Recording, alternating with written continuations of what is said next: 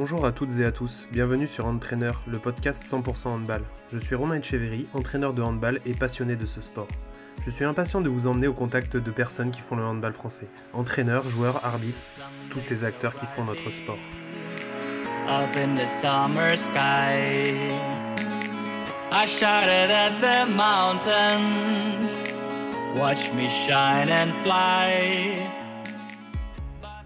Bonjour à toutes, bonjour à tous. Donc aujourd'hui, nous recevons Julien Vasseur. Donc bonjour Julien. Bonjour. Donc déjà, euh, comment vas-tu? Je vais bien, merci. Dans cette période un peu compliquée, tout se passe bien quand même malgré tout? Oui, ça se passe relativement bien. On essaye de prendre le positif euh, de ce qu'il y a à prendre de cette période. Ouais. Du coup, euh, vous, niveau centre de formation, vous arrivez quand même à avoir vos entraînements pas trop dérangés, on va dire? Alors, les joueuses du centre de formation peuvent s'entraîner euh, au même titre que les joueuses professionnelles. Euh, cependant, les joueuses qui sont partenaires ne peuvent pas s'entraîner, ce qui fait qu'on se retrouve avec beaucoup de séances à effectif réduit. Euh, on en a profité en discutant avec l'entraîneur de l'équipe première pour vraiment accentuer sur le travail individualisé et le travail physique. Donc, on en profite pour faire des choses qu'on n'aurait pas forcément eu le temps de faire peut-être de manière aussi détaillée et aussi intense si on avait été dans le cas d'une saison classique. Et du coup, vous avez un programme individualisé pour celles qui ne peuvent pas accéder à la salle? Oui, pour celles qui ne peuvent pas accéder à la salle, euh, j'ai mis en place un programme individualisé pour toutes les partenaires. D'accord. Alors, je propose que tu te présentes un peu pour nos auditeurs qui ne te connaissent pas. Si tu veux nous faire un petit résumé de qui tu es. Alors, Julien Vasseur, donc j'ai 34 ans. Je suis en couple, euh, papa d'une petite fille de 6 mois. J'entraîne depuis l'âge de 23 ans. Je suis actuellement responsable du centre de formation féminin au Saint-Amand Handball. Je suis entraîneur de l'équipe réserve en National 2, préparateur physique de l'équipe de Ligue de Gaz Énergie et responsable de la filière jeune. D'accord. Alors, euh, comment tu es venu au handball, toi? Alors, euh, mon parcours, donc, il a commencé, euh, j'ai commencé le handball à Fourmi, dans un petit club du sud du département du Nord, en 1996. C'était Poussin, la catégorie à l'époque. Et j'y ai joué jusqu'à 18 ans. J'étais alors en senior en excellence régionale. Et ensuite, je suis parti faire mes études sur Valenciennes, donc euh, une licence TAPS. Et j'ai été contacté donc, à l'époque par le Handball Club du Hainaut, qui était le club de Valenciennes, qui était en National 2. Et j'ai eu la chance de ce fait par la suite d'évoluer en National 2 euh, et en National 3. D'accord. Alors, j'ai vu que tu avais un parcours euh, assez atypique, c'est-à-dire que tu es un peu passé par tous les métiers euh, de, dans un club au Saint-Amand. Tu peux nous en dire un peu plus, les différentes fonctions que tu as occupées?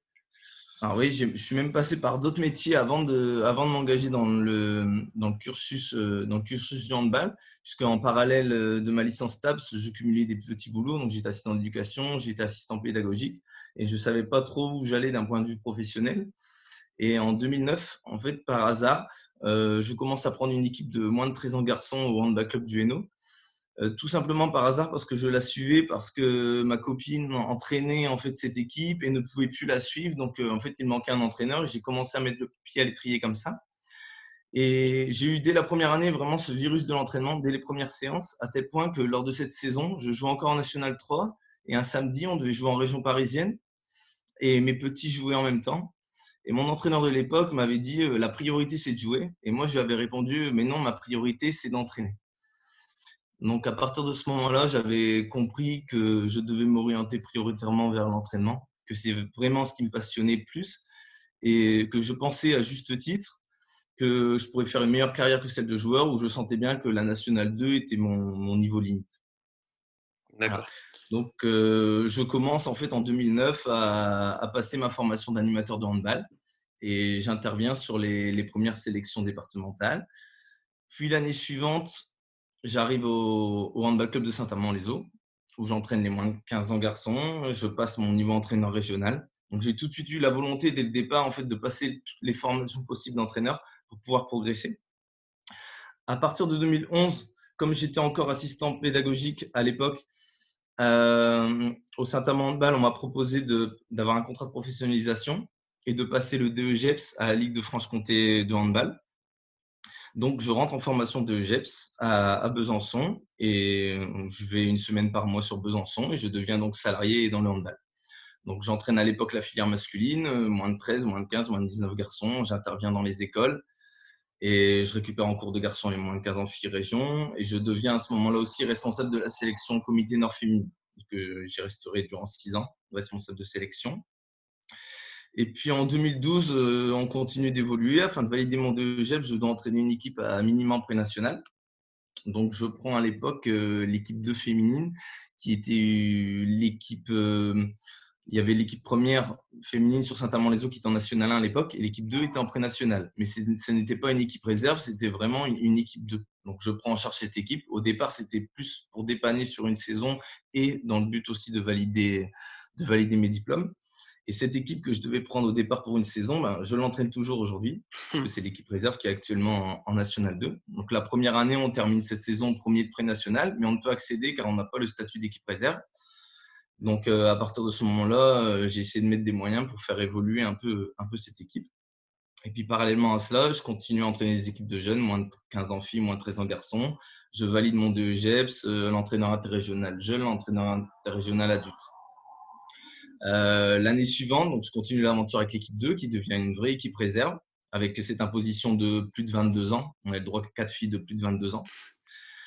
Et donc, euh, nous accédons en National 3, nous gagnons la Coupe régionale et j'entraîne aussi parallèlement à ça des moins de 15 ans garçons, des moins de 18 ans filles en région et je suis, euh, j'interviens toujours dans les écoles et je suis en même temps coordinateur de, de la filière jeune. Donc, je fais aussi de la formation de cadre. Euh, l'évolution, c'est que je continue à prendre en charge en fait une à deux équipes de jeunes euh, tous les ans, en parallèle de ma mission de responsable de filière jeune. Et l'équipe réserve, donc après deux saisons en National 3, accède en National 2. Donc on gagne un match de barrage et on accède en National 2. C'était un moment, un moment fort. Et je commence à partir de ce moment-là à avoir des missions sur l'équipe première, donc, qui était alors en Division 2. Donc euh, tout d'abord en tant qu'analyste vidéo, j'intervenais sur des séances de temps à autre.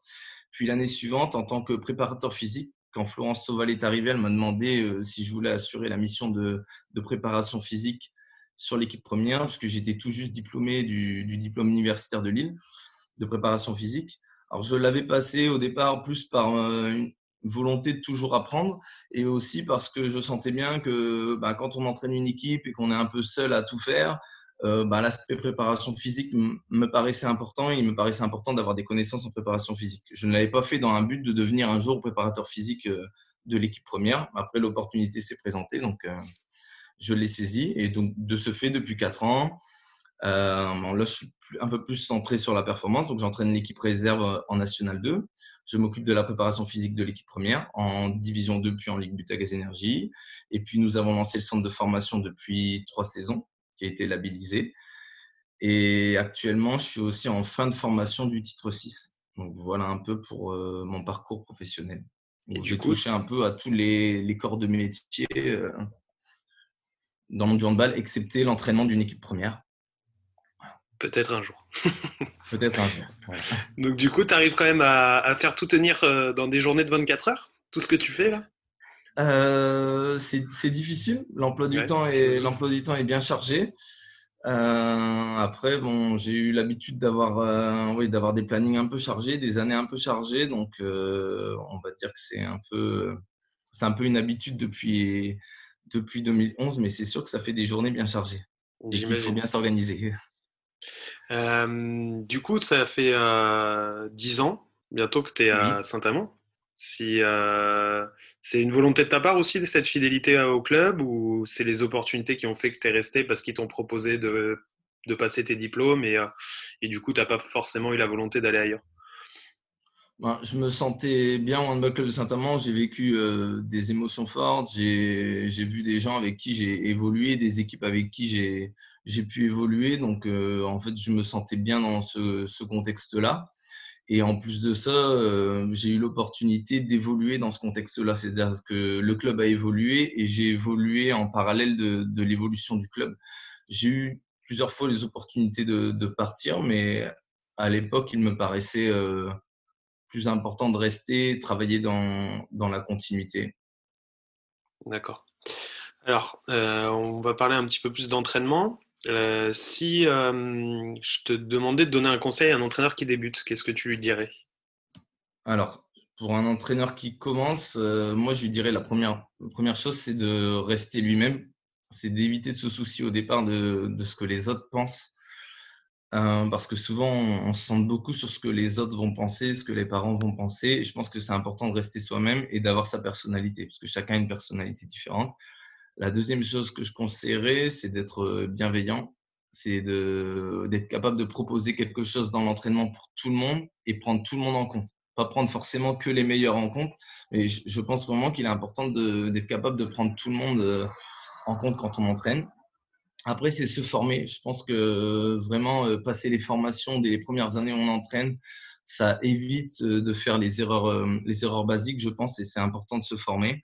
Euh, regarder des vidéos tout en ayant un regard critique. Aujourd'hui, je pense qu'il y a beaucoup de, choses qui sont disponibles, même sur, sur Internet, sur YouTube. Je pense qu'il y a moyen de regarder beaucoup de handball. Il y a les approches du hand, c'est lire des ouvrages. Euh, aller voir des séances d'entraîneurs euh, diplômés de, de, tout niveau, je pense que c'est important. moi, à l'époque, j'avais j'achetais tous les DVD d'école française d'entraîneurs. J'ai vraiment passé beaucoup de temps à regarder ce qui se faisait pour pouvoir après avoir ma propre vision des choses. Et après, euh, je pense qu'il faut passer du temps à préparer ces séances. Je pense qu'au début, ça prend beaucoup plus de temps que quand on devient expérimenté. C'est vraiment décortiquer les thématiques. On nous apprend en formation au départ. Je pense que ça, ça aide pas mal. Euh, je conseillerais de travailler par cycle, notamment avec des jeunes. Alors, je sais que tout le monde ne pense pas comme ça, mais moi, je pense que c'est important de travailler par cycle et ne pas se centrer sur des résultats à court terme éviter de plagier les séances, mais les construire soi-même en fonction des besoins, du contexte, des objectifs. Chaque contexte est différent. Des moments, on se retrouve à 25 sur un demi-terrain, donc il faut essayer de l'adapter euh, toujours par rapport à ces contextes. Et surtout, je pense qu'il faut être capable de s'adapter à tout moment et ne pas penser que quand on aura des équipes de niveau supérieur, on ne devra pas être dans l'adaptation. Parce que je me suis aperçu que quels que soient les niveaux qu'on entraîne, il y a toujours de l'adaptation on doit être constamment en train de s'adapter. C'est-à-dire que ça va être un exemple, c'est chez les jeunes, il va falloir s'adapter. Vous avez prévu un cycle autour du pivot et vos deux pivots, ils vont vous appeler à un quart d'heure du début de la séance euh, en me disant qu'ils ne sont pas là aujourd'hui. Dans ces cas-là, il faut être capable de s'adapter et d'avoir euh, une séance de secours. Quand bien même sur des niveaux supérieurs, on s'aperçoit, on peut avoir une blessée à la dernière minute, on apprend qu'il y a une blessée, on apprend qu'il y a une joueuse de l'équipe réserve qui finalement va s'entraîner avec l'équipe première et qu'il va falloir s'adapter aussi. Donc, je pense que quel que soit le niveau, on, doit toujours s'adapter. La dernière chose que je dirais, c'est que je pense qu'il n'y a pas de vérité. Mais le plus important, c'est d'être capable de justifier ce qu'on fait. D'accord.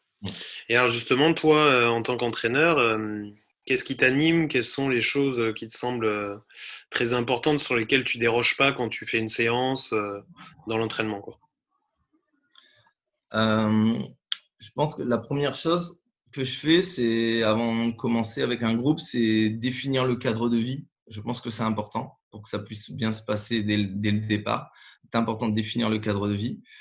Euh, après, je pense qu'il est important, c'est de définir le cadre de jeu. Donc, en fonction du niveau, en fonction du projet de formation club, en fonction du contexte du club, en fonction des joueurs, aussi bien sur le plan défensif qu'offensif, sur toutes les composantes, sur le travail physique, etc. Et après, je pense qu'il est important de laisser les joueurs évoluer dans ce cadre-là.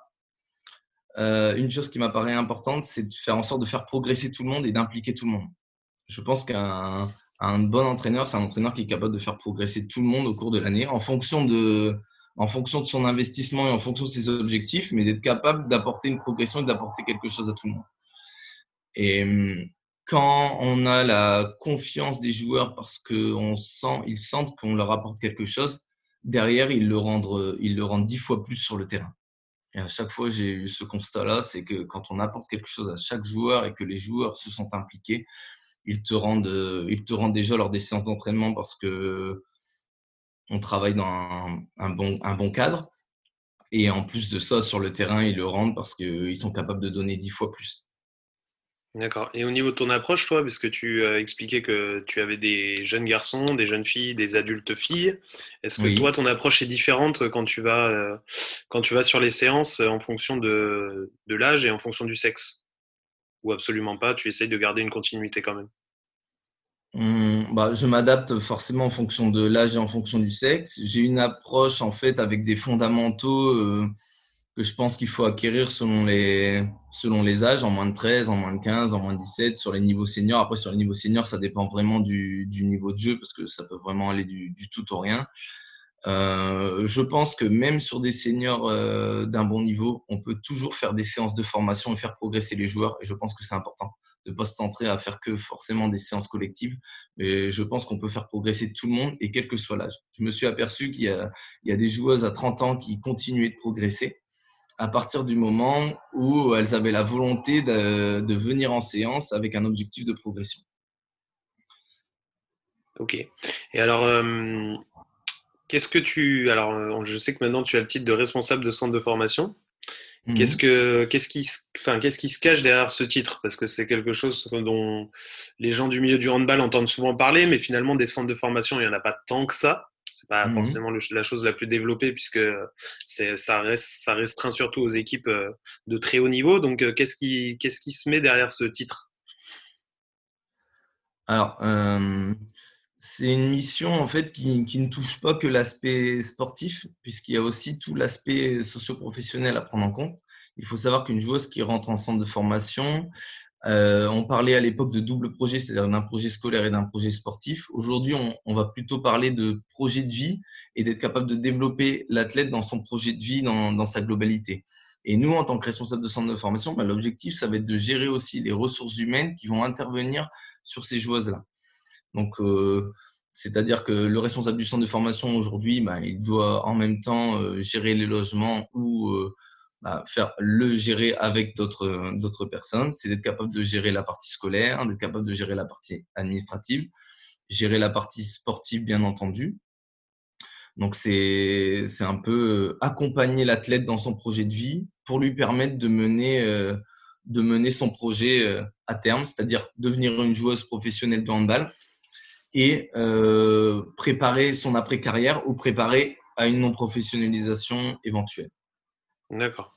Tu es, euh, presque un deuxième papa en fait. oui, oui. Euh, et alors, toi en tant que coach, quelle est, ta philosophie quand tu es au bord du 40-20, que tu es en train de manager Comment, tu, comment tu, te, tu te visualises Comment tu es? Alors, euh, au départ, quand j'entraînais, je, vivais les matchs, j'étais très dynamique. Je suis déjà d'un naturel très dynamique. Et alors là, sur le, sur le côté, j'étais, j'étais très dynamique. J'avais encore un peu cette euh, notion de joueur euh, sur le banc. Euh, J'essaye maintenant d'être un peu plus calme et de prendre un peu plus de recul au fil des années, même si j'ai encore tendance à être assez dynamique. J'ai du mal à rester assis sur mon banc. Euh, je pense, et ça dès le départ, que je me centre pas trop sur l'arbitrage. Euh, parce que je pense euh, que cela dessert plus que cela sert. Donc, euh, j'ai jamais eu trop cette philosophie de commencer à râler sur n'importe quelle décision arbitrale. je suis assez centré sur l'aspect tactique, mais également la progression individuelle. J'ai toujours eu un peu cette, cette fibre de, de formateur, donc notamment chez les jeunes, en donnant beaucoup de conseils, notamment en lien avec le travail que l'on fait la semaine. Donc, ça peut être un travail de, par exemple, en défense, sur l'orientation des appuis, redonner des repères, c'est les choses comme ça qui m'animent. Et euh, je vois aussi la satisfaction euh, autre que uniquement le fait de gagner et de perdre. C'est-à-dire que pour moi, quand, quand les jeunes ont fait un bon match ou quand j'ai vu des progrès par rapport à ce qu'on travaille depuis des mois, euh, j'arrive à me à avoir une certaine forme de satisfaction. Euh, moi, je pense que le résultat n'est que la conséquence du travail effectué sur du long terme. Et mes expériences passées m'ont conforté dans cette idée. C'est-à-dire que souvent, j'ai eu des équipes de jeunes avec qui j'ai eu des, des résultats, hein, des, des titres région, etc. Mais souvent sur des, des, des générations où j'avais deux ou trois ans, où j'avais le temps de travailler sur du, sur du long terme. Je pense qu'il peut arriver de faire des coups tactiques et il m'arrive, il m'arrive d'en faire des remontadas, ça arrive de temps en temps, mais pour moi ça, ça fonctionne une à deux fois dans l'année. Et pour avoir des résultats sur du long terme, je pense qu'il faut imposer son projet de jeu et être capable simplement, dans ce cadre de jeu-là, de l'adapter en fonction des joueurs présents sur le terrain de notre équipe, mais également en fonction de l'équipe adverse. Par exemple, ça peut être en gérant les rapports de force en défense ou en gérant la profondeur en défense ou encore en attaque, euh, cibler d'isoler tel ou tel joueur face à tel joueur de duel ou cibler d'attaquer telle ou telle charnière autour du pivot. Voilà. Et je pense que c'est vraiment, on impose notre projet de jeu, mais par contre, on adapte juste pour être vraiment plus précis dans ce qu'on fait. Ouais, donc tu es plus dans le dans la mise en place de ton projet de jeu euh, coûte que coûte que euh, dans l'ultra-analyse de l'adversaire et dans prévoir euh, tout ce qui peut le faire défaillir. Tu préfères gagner par ton projet de jeu. Oui, ouais, je, je suis plus, je suis plus là-dedans. L'analyse de l'adversaire, c'est vraiment pour on va cibler bah, où on va attaquer, où sont les charnières faibles, où sont les joueurs qu'on peut éventuellement isoler, euh, Est-ce qu'il y a des endroits où on peut plus euh, tirer de loin, aplatir pour tirer de loin euh, Est-ce que c'est une équipe qui est faible sur grand espace et que de ce fait, il faut insister un peu plus sur, euh, sur la montée de balle Et après, en, en défense, c'est vraiment, euh, on regarde principalement les joueuses et c'est plus dans la gestion du rapport de force, mais essayer vraiment d'imposer son projet, d'amener les tirs là où on a envie de les amener. En, plus de ça, euh, sur un contexte d'équipe réserve où au final on a une séance collective dans la semaine avec tout le monde et encore des moments, ça arrive même que le vendredi soir on n'est pas tout le monde. Ce serait compliqué de s'adapter euh, de semaine à l'autre euh, constamment à l'adversaire. C'est plus simple de travailler tout au long de l'année sur le fait d'avoir un cadre de jeu, de définir un cadre de jeu et d'optimiser les joueuses dont on a disposition plutôt que constamment s'adapter à l'adversaire. D'autant que je me suis aperçu également que sur les niveaux intermédiaires, euh, c'est moins le cas sur le très haut niveau, mais sur les niveaux intermédiaires, en National 3, en National 2, il m'est arrivé parfois d'avoir des vidéos de match d'une équipe où voilà, on s'aperçoit, ils défendent en 0-6 de zone, on a eu deux vidéos, et puis le lendemain, ils défendent 3-3 hommes. Et dans ces cas-là, les joueurs, si on les a trop conditionnés à cela, ils peuvent être plus perturbés qu'autre chose. Et après avoir discuté aussi avec pas mal de collègues qui évoluent sur cette division-là, ils étaient assez d'accord avec moi que c'était quand même compliqué de s'adapter euh, à l'équipe adverse parce que l'équipe adverse était aussi capable de, de, beaucoup changer, ce qui est moins le cas sur, euh, sur le très haut niveau où bon, généralement les équipes elles ont leur projet, elles imposent leur projet et elles vont éventuellement euh, adapter deux trois choses. D'accord. Mais tu utilises quand même l'outil vidéo avec ta National 2 oui, oui, et surtout là, ça, ça s'est facilité avec euh, l'apport des matchs. Aujourd'hui, euh, tous les matchs de National 2 sont sur une plateforme. Donc ça, ça facilite grandement les choses parce que sur les divisions intermédiaires, pour récupérer les, les vidéos, c'était pas toujours facile. D'accord. Euh, au niveau de la gestion d'équipe, puisque toi, du coup, j'imagine que la dimension humaine est très importante, d'autant plus par ton titre de, de responsable de centre de formation où finalement, tu as beaucoup à faire à l'aspect humain aussi. Euh, comment toi tu, euh, tu vois, euh, est-ce que tu mets l'humain en, en, avant? Comment tu, comment tu vois les choses à ce niveau-là? Alors, au début de ma carrière d'entraîneur, te... moi j'aurais parlé beaucoup de tactique, d'aspect tactique, d'aspect technique, etc. C'est vrai qu'au fur et à mesure des années, je me suis aperçu que l'aspect humain était, primordial et qu'il est important de, le prendre en compte. Donc aujourd'hui, je pense que le vrai, travail au départ, quand on a des joueuses en formation, c'est d'apprendre à bien les connaître. Et mieux on les connaîtra, mieux on sera capable de les entraîner et d'en tirer le meilleur. Donc, c'est mieux les connaître, c'est savoir euh, quelles sont leurs motivations. Donc, il y en a qui sont plus une motivation et ils seront plus sur des notes de compétition. Il y en a qui seront plus sur un aspect maîtrise, qui ont envie de progresser. Donc, ça, il faut être capable de, de le prendre en compte. Et, après, euh, une fois qu'on connaît bien ces joueuses, ben, c'est d'essayer d'en tirer le meilleur euh, pour pouvoir les faire progresser et atteindre les objectifs qu'elles se sont fixés. La complexité quand on est responsable de centre de formation, c'est qu'on a des joueuses au pôle espoir, donc qu'on ne voit pas et qu'on accompagne le week-end. On a des joueuses au centre de formation. Alors, il y en a certaines qu'on a beaucoup la semaine, il y en a d'autres qu'on a un peu moins parce qu'elles sont plus avec le groupe équipe première. Puis après, on a les partenaires d'entraînement. Et en fait, il faut composer avec ces trois groupes de joueuses-là, sachant que ces trois groupes n'ont pas forcément les mêmes objectifs. C'est ce que j'allais dire. Et du Moi, l'idée, c'est de bien comprendre chacune d'entre elles et d'essayer de proposer des contenus adaptés pour que chacune d'entre elles puisse s'y retrouver. Ouais, et est-ce que tu arrives du coup à quand même créer une osmose euh, au milieu de ces filles qui ont des objectifs différents? Est-ce que c'est pas trop dur à créer une équipe constituée de ces filles qui viennent un peu de tous horizons quoi? Alors, euh, je t'avouerai que j'ai eu des difficultés, notamment à cause de ça, ces, ces dernières années, parce qu'au départ, j'avais une équipe réserve où j'avais les joueuses, globalement, j'avais deux, trois joueuses au pôle espoir, et le, le reste, j'avais mon groupe toute la semaine. Et c'était beaucoup plus simple à gérer, donc j'avais, vraiment des groupes en, en parfaite osmose. Et au fur et à mesure de l'évolution du club, bah, il y a eu le centre de formation qui s'est créé, donc il y a eu des groupes dans le groupe qui sont créés. Je t'avouerai que ça a été une difficulté il y a, il y a deux, trois ans. Et là, j'ai vraiment mis l'accent aussi sur, l'aspect cohésion. Et euh, ça se passe plutôt bien. Euh, il y a des objectifs communs et je ne déroge pas sur les objectifs communs et sur euh, une conduite à avoir lors du match le week-end. C'est-à-dire que je pars du principe que chacun a des objectifs individuels. Mais quand on est sur le 40-20 sur un match le week-end, il faut que l'objectif collectif prédomine donc euh, ça c'est important. Et euh, cette année, euh, j'avais un groupe, j'ai un groupe plutôt soudé. Donc j'étais plutôt content de, ce point de vue-là. D'accord. Et du coup, en termes de planification, tu parlais de cycle tout à l'heure chez les jeunes qui te semblait très important. Est-ce que du coup ta planif elle est faite en début d'année, après tu essayes de bouger les lignes plus ou moins, mais quand même de garder une trame ou est-ce que tu es tout le temps en adaptation et du coup, c'est, euh, tu te mets une trame en début d'année, mais euh, ça, tout peut changer rapidement Et comment tu gères aussi différemment avec ton groupe euh, de National 2, par exemple? Alors, sur les équipes de jeunes, je fais des planifications de, vacances à vacances. Donc, en fonction des apprentissages qu'il faut, qu'il faut avoir, parce que j'ai mis en place sur Saint-Amand un projet technique depuis plusieurs années, donc avec des choses à voir en fonction, en fonction des années d'âge qui me paraissent primordiales. Et donc, on, je pars plutôt d'une planification de vacances à vacances et après, j'adapte en fonction de si c'est acquis ou en cours d'acquisition. Voilà. Si je m'aperçois qu'à la fin du cycle, bah, c'est toujours pas acquis, bah, on va peut-être refaire un autre cycle euh, sur cela.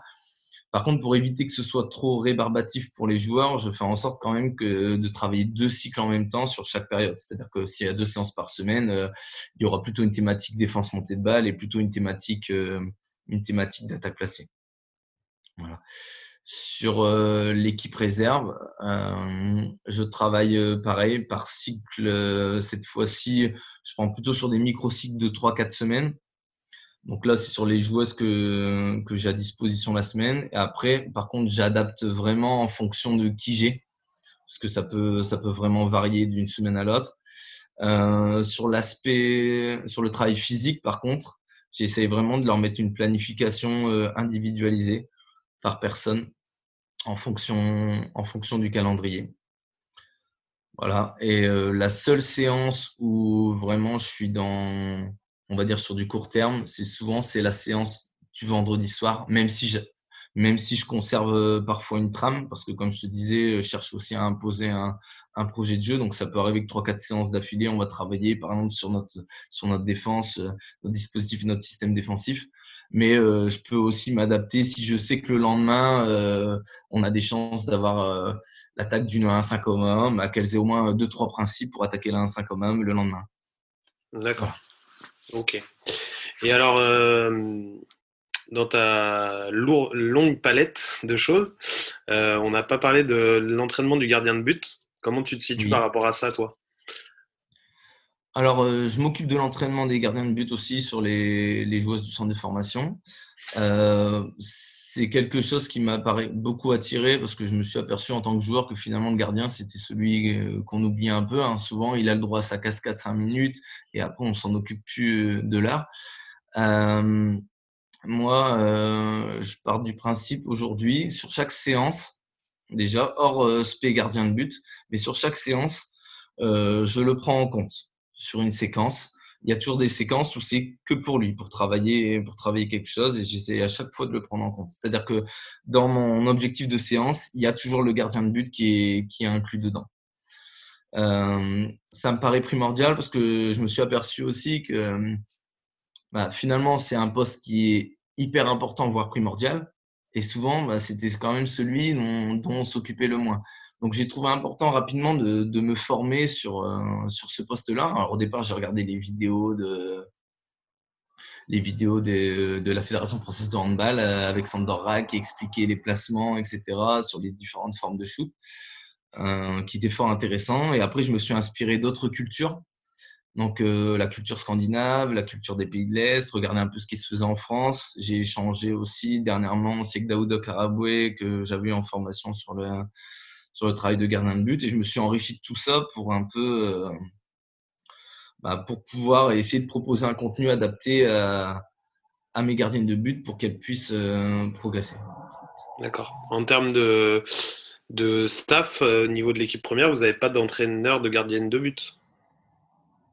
Euh, non, actuellement, on a, un entraîneur en DEGEPS qui, est sur la séance SP gardien de but avec, euh, avec Florence Sauval, entraîneur de l'équipe première. Euh, moi, j'interviens sur les gardiennes du centre de formation. souvent, ce qu'on fait, c'est le lundi soir, en fait, il y a un SP gardien d'un côté et de l'autre côté, il y a le SP des joueuses du, du centre de formation. Donc, on tourne, les gardiennes tournent. Et souvent, on propose un autre SP dans la semaine avec parfois les gardiens de l'équipe première et les gardiens du centre de formation. Et sinon, quoi qu'il en soit, moi, je prends au moins une fois par semaine euh, la gardienne du centre de formation seule, au moins une heure à part. Et à chaque fois qu'il y a une séquence euh, spécifique ou même une séquence avec l'équipe réserve, j'essaye toujours d'avoir un objectif pour, euh, pour la gardienne de but. D'ailleurs, il y a une planification aussi pour la gardienne de but. Donc, avec des objectifs d'amélioration sur telle période, on va essayer d'améliorer et se centrer sur ça, cette période sur ça. Ok. comment tu te considères par rapport à tes débuts? Comment tu vois ton évolution? Comme tu en parlais tout à l'heure, euh, on peut absolument pas dire que tu es le même coach qu'à tes débuts, je, m'en doute bien. Mais comment toi, tu vois ta, ton évolution au, au, au fur et à mesure? Ben, Au début, j'avais tendance à tout vouloir contrôler. Et j'en ai entendu d'autres qui pensaient la même chose après avoir écouté tes, tes podcasts et je me suis tout à fait reconnu là-dedans. C'est-à-dire qu'au début, on avait un joueur et même euh, si on a le terrain entier, on veut tout contrôler, on veut être sur le demi-terrain là avec tout le monde et on pense que comme c'est comme ça qu'on va avoir une meilleure maîtrise. Mais euh, euh, j'ai appris au fil du temps à, faire confiance, à, à être moins directif. J'ai appris des erreurs passées, notamment dans, bah, dans, la, gestion, dans la gestion humaine. Aujourd'hui, j'essaie vraiment de beaucoup mieux comprendre les athlètes. Au début, euh, voilà, pour moi, c'est une joueuse, c'était une joueuse, elle devait faire ci, elle devait faire ça, elle devait s'investir comme ça. Et là, j'ai vraiment appris que chaque personne a des spécificités différentes et différent vient pour des choses différentes. Donc, il faut essayer de prendre en compte tout ça et d'essayer avec tout ça, bah, malgré tout, de faire des séances collectives. Donc euh, voilà vraiment l'évolution que j'ai eue. Et, j'espère que ça évoluera encore euh, sur les années à venir parce que je pense qu'on est, on est tout le temps en évolution, on est tout le temps en questionnement. Je pense que chaque entraîneur, euh, quand il rentre dans sa voiture, il se questionne sur la séance qu'il a fait, comment il va pouvoir améliorer ce qu'il a fait la, la, prochaine fois, comment il va pouvoir améliorer sa gestion humaine pour que ça se passe encore mieux. Donc je pense qu'on est tous un peu comme ça. Ok. Alors, Là, on a pu le voir euh, l'année dernière, puisqu'on a eu une coupure assez importante. Comment toi, tu vois ton métier? C'est-à-dire, euh, est-ce que euh, tu as l'impression que la coupure, ça t'a fait encore plus prendre conscience que tu en as un besoin vital? Ou est-ce que finalement, bah, quand on a un planning comme le tien, bah, finalement, ça fait du bien à un moment donné X de s'arrêter un petit moment? Comment toi, tu, tu appréhendes les choses de ce côté-là? La coupure l'année dernière, elle m'a fait beaucoup de bien. Paradoxalement, j'ai pas mal vécu le, confinement parce qu'effectivement, j'avais la tête dans le guidon quand même depuis plusieurs années. Ça m'a fait du bien un peu de, relever la tête, d'autant plus que j'allais j'allais devenir papa durant cette période-là. Ça m'a permis aussi de faire d'autres choses chez moi parce qu'on a tendance à jamais être chez nous et, et c'est parfois compliqué. Et ça m'a permis aussi de, bah, de me questionner un peu sur, euh, sur mon avenir. Euh, sur mon avenir professionnel. Donc, je suis revenu d'autant plus motivé. Ça m'a aussi permis de me former. J'ai lu encore des livres. Voilà, j'en ai, ai, profité aussi pour cela. Donc, ça, c'était important. Par contre, là, sur, la deux, sur le deuxième confinement et le deuxième arrêt, euh, je t'avouerai que c'est un peu plus difficile parce que quand la saison elle débute, euh, vraiment, on a envie, on, avait envie que ça continue. Quand on a commencé à faire une préparation physique depuis le 5 juillet, euh, tu te doutes bien que c'est compliqué d'arrêter au bout de deux matchs jouer voilà, et d'avoir l'impression d'avoir fait tout ça pour au final, euh, je ne dirais pas rien, mais, mais malgré tout, il manque cet aspect compétition. Et ça manque aussi aux joueuses, parce que là, on a des joueuses du centre de formation où voilà, on commence à sentir le manque, le manque de compétition. sachant qu'elles ont repris le 5 juillet. Et du coup, est-ce que, alors, par rapport aux scénarios qui, sont envisagés, notamment le scénario des 10 matchs, est-ce que tu n'as pas l'impression que finalement ça tronque un peu les choses et que du coup, alors il y aura un résultat, hein, il y aura des, des classements, des montées, des descentes, mais est-ce que les athlètes vont pas se sentir quelque peu lésés, comme tu disais, par rapport à, le fait d'avoir repris très tôt et finalement d'avoir très peu de matchs et finalement bah, que chaque match est un peu comme un match de coupe va, compter euh, trois fois plus que quand tu joues 22, 22 matchs dans l'année. Euh, comment toi tu vois, tu vois ça? Effectivement, de toute façon, ce sera une saison tronquée comme pouvait l'être la, saison dernière, parce que l'arbitrage qui a été fait la saison dernière euh, à s'arrêter aux cinq matchs de la phase retour était aussi quelque part, euh, ça tronquait un peu les choses en fonction de qui on avait affronté sur la, sur la phase retour.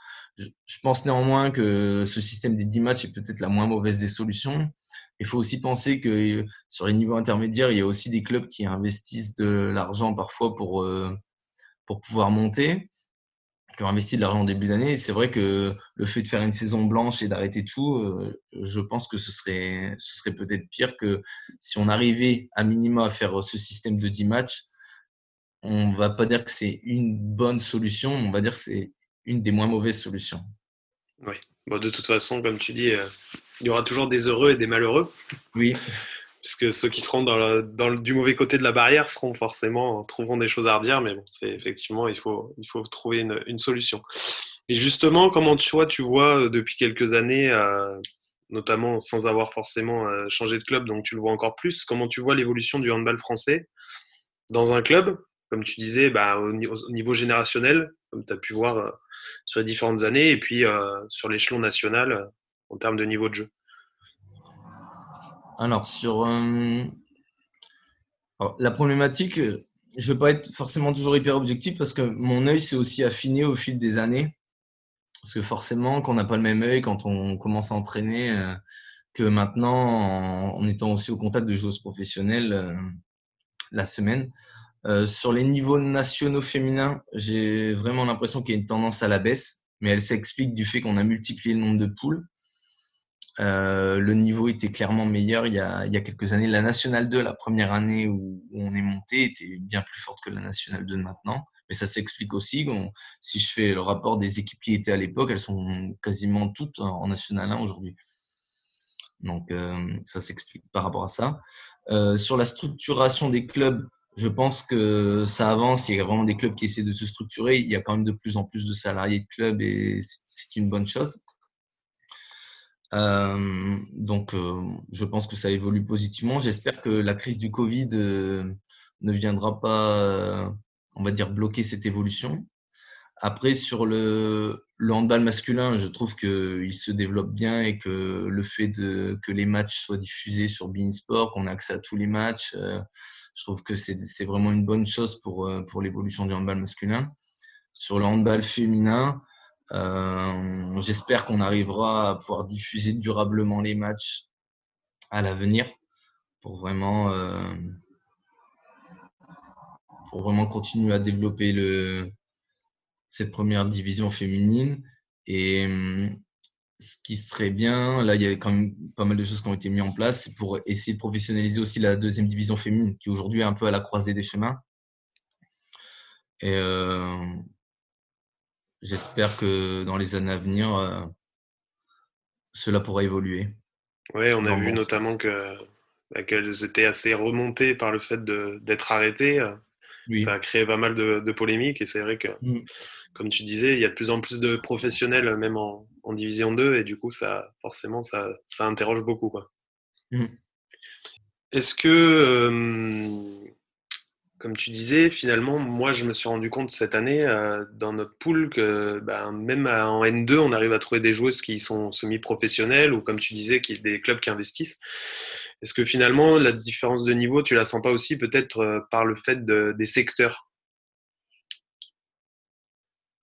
Euh, ça, je saurais pas trop te dire. Euh, moi, j'ai quand même l'impression que le secteur où on est avec les équipes de région parisienne, il a, il a quand même tendance à être, euh, à être bon de par la densité physique et la densité de joueuses qu'il peut y avoir. Et de ce fait qu'en plus, il y a des mutations professionnelles qui sont assez aisées dans ces secteurs-là. C'est-à-dire qu'on a des gens qui viennent travailler en région parisienne et qui ont un bon niveau et qui viennent jouer de ce fait en région parisienne. Et le fait que j'ai fait qu'un club, euh, le Handball Club Saint-Amand, fait que bah, sur l'analyse des différents secteurs et des poules sur les différents secteurs, euh, j'aurais du mal à être objectif par rapport à ça. Et comment tu vois, toi, la, le fossé euh, des deux LBE en termes féminins, puisque tu y as assisté? Est-ce que tu mmh. vois, as l'impression que la marche est vraiment très élevée et que finalement, euh, bah, les clubs qui arrivent euh, sont très peu invités et c'est très dur de rester Ou tu as l'impression que finalement la marche se réduit petit à petit et que bah, au fur et à mesure, on va peut-être réussir à garder des équipes qui montent au, sein de, au sein de la poule mmh. Je pense que la marche est très élevée, effectivement. C'est vraiment une, très grosse étape. Mais c'est dû, encore une fois, à la, structuration des, clubs de Division 2 hein, par rapport à Ligue féminine de handball qui est. On est quand même vraiment sur un, sur un, palier, un palier assez conséquent. Par contre, le fait d'avoir euh, d'être passé à une LBE à 14 va permettre à des clubs qui montaient peut-être de pouvoir se maintenir plus facilement quand on est sur une LBE à 12 ou encore avant, si on repart 10 ans en arrière, sur une LBE à 10, où là, c'était vraiment compliqué pour, euh, pour l'équipe qui montait. D'accord. Et euh, aussi, euh, tu parlais de la crise Covid qui pouvait faire du mal. Est-ce que toi, tu penses que dans le, dans le salariat et dans le développement des salariats du handball, ça, ça peut poser des problèmes à l'avenir? J'ai j'ai du mal à estimer les pertes dues au, Covid, mais je pense vraiment que les clubs de niveau intermédiaire, qui aujourd'hui sont, sont, complètement à l'arrêt, je parle de clubs de niveau intermédiaire, c'est un club de 300 licenciés qui a une équipe première en National 2 masculine et une équipe première en National 2 féminine, qui, je pense, ce profil de club peut avoir des salariés de club, au moins un ou deux. C'est aujourd'hui euh, comment il va se relever de, de cette crise Covid, s'il a perdu des partenaires. Euh, donc s'il a perdu, s'il a perdu des recettes, euh, s'il a perdu des recettes de, de billetterie, s'il a perdu des recettes de buvette, ces clubs-là fonctionnent beaucoup, beaucoup comme ça. Et je me, je me questionne. Je me questionne. Après, l'avenir nous dira. Ok. Alors, euh, c'est le moment euh, un petit peu particulier, le moment où tu vas nous raconter une anecdote mmh qui t'est arrivée. Alors, ça peut être en tant que joueur, ça peut être en tant qu'entraîneur, ça peut être récente, euh, plus ancienne, euh, comme tu veux, quelque chose qui t'a vraiment marqué dans tes années handball. Alors, il y a... Moi, je, vais en, dire une, ça va faire plaisir au, principal intéressé, mais en 2012, j'avais fait venir euh, au club de Saint-Amand-les-Eaux Claire Vautier, qui aujourd'hui est en, en Ligue Butagaz Énergie à, à Dijon. Et euh, elle, était, toute timide, elle arrive, elle était cachée derrière le poteau avec une autre joueuse. Donc, euh, elle vient, elle avait 12 ans à l'époque. Et je lui demande, euh, Claire, à quel poste tu évolues? Et elle me répond, j'ai voulu attaquante. Et là, forcément, ça m'avait beaucoup fait rire et marqué à l'époque. Et d'autant plus quand on connaît après la suite de son parcours. Euh, j'en ai une autre euh, vraiment positive, vraiment quelque chose qui m'a marqué. C'est une année euh, en 2000, 2014, je crois. J'ai amené mes trois équipes en finale de coupe régionale. Donc j'avais une moins de 15 ans garçon, moins de 18 ans fille et la pré-nationale fille qui est montée en, en national 3. Donc bon, ça restera un, un grand, c'était un grand moment dans ma jeune carrière d'entraîneur, capable d'amener ces trois équipes en, en finale ce jour-là et c'était un bon moment. Euh, il y avait beaucoup de monde du club qui était là. Il y avait un bus qui avait été organisé pour l'occasion. Euh. D'accord. Et alors, euh, justement, en rapport, si tu avais une joueuse à retenir de ton parcours en entraîneur, est-ce que tu arriverais à en sortir une qui t'a vraiment marqué? Elles m'ont toutes marqué. Euh, c'est sûr que Claire Vautier, c'est une joueuse qui m'a qui m'a marqué parce que j'ai évolué avec elle dans mon parcours d'entraîneur. Donc je l'ai eu en, en, moins de 15 ans, je l'ai eu euh, au comité nord de au comité nord, je l'ai eu. Euh, euh elle a fait la détection Pôle Espoir, j'étais là. Euh, en moins de 18 ans régional, j'ai fait son premier match en N3. donc c'est quelqu'un avec qui avec qui j'ai grandi et, évolué. Après, il y en a plusieurs euh, qui sont, il y a des gens qui sont devenus mes amis. Il y a ma copine aussi qui jouait à l'époque dans, dans l'équipe où j'étais et qui, on a quand même été six ans dans la même équipe. C'est quelque chose qui est marquant. Il y a aujourd'hui la, la, marraine de ma fille qui était une joueuse aussi de cette équipe-là de, de prénat à l'époque et aujourd'hui la marraine de ma fille. Donc ça, ça, m'a marqué. Mais globalement, euh, elles m'ont toutes euh, marqué. Je garderai des bons souvenirs de, chacune d'entre elles. J'ai beaucoup de bons souvenirs avec beaucoup de joueurs. Ok. Alors, donc la question qui t'a été posée euh, par Arnaud Calbry était euh, de savoir un petit peu les moyens qui étaient mis dans le handball féminin et notamment dans la formation. Il voulait connaître un petit peu quels étaient les moyens qui aujourd'hui étaient mis à disposition pour la formation de la jeune joueuse. Au sein du handball club de Saint-Amand-les-Eaux ou Oui, au sein de, bah, notamment dans, le, dans ton club, oui. Euh, aujourd'hui, les moyens qui, qui, sont mis en place, euh, on essaye d'avoir un cadre diplômé par, par catégorie et on s'attelle à avoir un cadre, un cadre diplômé sur chaque catégorie, notamment sur les catégories charnières. Euh, on met en place un, référent technique, donc euh, moi-même, et euh, on essaie vraiment de mettre en place des liens entre les apprentissages sur chaque, filière. On met en place des stages de perfectionnement sportif donc qui sont à destination des, jeunes filles, mais également des jeunes garçons. Et pour la formation des jeunes filles, moi aussi, je, je pense que c'est important, et ça, on, on le fait, on l'utilise pas mal, c'est qu'on on essaye aussi de faire des créneaux mixtes parfois. Ça va confronter les filles aux garçons. Et je, je trouve que c'est vraiment intéressant de pouvoir confronter les, les filles aux garçons. D'accord. Alors, toi... moyens qui sont en place dans le club de Saint-Amand. Ok. Alors, toi, ta question va être pour Yacine Messaoudi. Je pense que j'ai pas besoin de te présenter le, personnage. Euh, voilà, mais tu peux lui poser euh, la question que tu souhaites et elle lui sera posée euh, lors de notre interview. Alors, Yacine Messaoudi, c'est quelqu'un qui que j'ai beaucoup beaucoup observé durant justement par rapport à, sa carrière et son parcours. Ouais, je voulais savoir ben, pourquoi il est passé du, du, rôle de formateur à Metz, où il était, il était reconnu, à, un poste d'entraîneur de l'équipe première. Qu'est-ce qui, qu'est-ce qui l'a fait en fait euh, tourner la page de la formation et aller vers le et aller vers le professionnalisme avec les dangers qu'on connaît du, du professionnalisme également. Voilà. Qu'est-ce qui lui a fait en fait franchir le pas? D'accord, ok. Ben, la question lui sera posée. Alors ça va être le moment pour moi, Julien, de te remercier de ta participation, parce que c'est toujours euh, un plaisir de pouvoir euh, parler handball, de pouvoir partager, même dans ces moments un peu plus compliqués où on pratique pas forcément notre activité euh, de la manière dont on voudrait.